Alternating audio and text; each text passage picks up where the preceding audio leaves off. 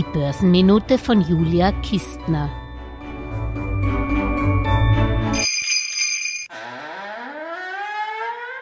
Die exorbitant hohen Energiepreise sind das eine. Die Ausgaben für CO2-Zertifikate als Kompensation für Umweltsünden eine weitere Megabelastung von energieintensiven Unternehmen wie Ölkonzerne, Energieversorger, die Zement, Papier, Stahl, Lebensmittel, Bau, Holz und Autobranche in Europa. Sie alle müssen schon seit 17 Jahren Verschmutzungszertifikate, die Jahr für Jahr verknappt werden, kaufen. Alleine 2021 bezahlten die rund 200 betroffenen österreichischen energieintensiven Unternehmen 311 Millionen Euro für CO2-Zertifikate.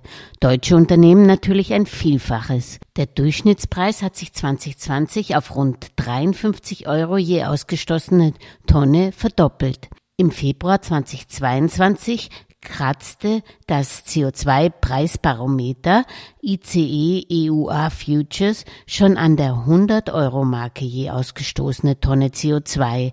Doch der russische Angriff der Ukraine ließ den Kurs vorübergehend auf 58 Euro je Tonne fallen. Die Preise für die CO2-Zertifikate schwanken nicht nur durch den Ukraine-Konflikt so stark, dazu tragen natürlich auch die Konjunktur, die das CO2-Ausmaß bestimmt, und auch die institutionellen und privaten Anleger bei, die mittels Futures und Partizipationszertifikate am Handel teilnehmen können.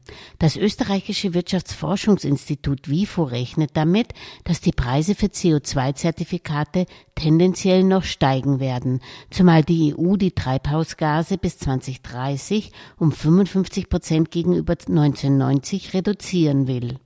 Um einen Exodus der europäischen Industrie wegen der Kosten zu vermeiden, haben die großen Verschmutzer Gratiszertifikate bekommen, die jetzt aber bis 2034 mit wenigen Ausnahmen auslaufen sollen. Auch wenn ich persönlich ohne tiefere Kenntnis der politischen Preisbildung und politischen Entwicklung nicht in den riskanten CO2-Zertifikatehandel direkt einsteigen würde, mache ich mir schon Gedanken, inwieweit und bei wem der Wegfall von CO2-Gratiszertifikaten an den Unternehmensgewinnen kräftig nagen wird.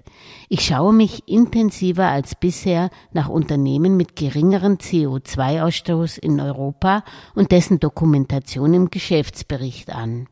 Das betrifft übrigens nicht mehr nur die Industrie. Auch für Gebäude und Verkehr will man einen CO2-Emissionshandel 2027 oder spätestens 2028 einführen. Alles Gesagte ist nur die persönliche Meinung von Julia Kistner und daher keine Anlageempfehlung und keine Rechts- und Steuerberatung. Für Verluste, die aufgrund von getroffenen Aussagen entstehen, übernimmt die Autorin Julia Kistner keine Haftung.